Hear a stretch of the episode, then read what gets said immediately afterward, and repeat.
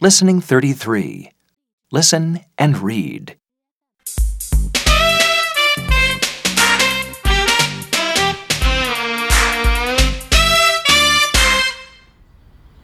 Come on!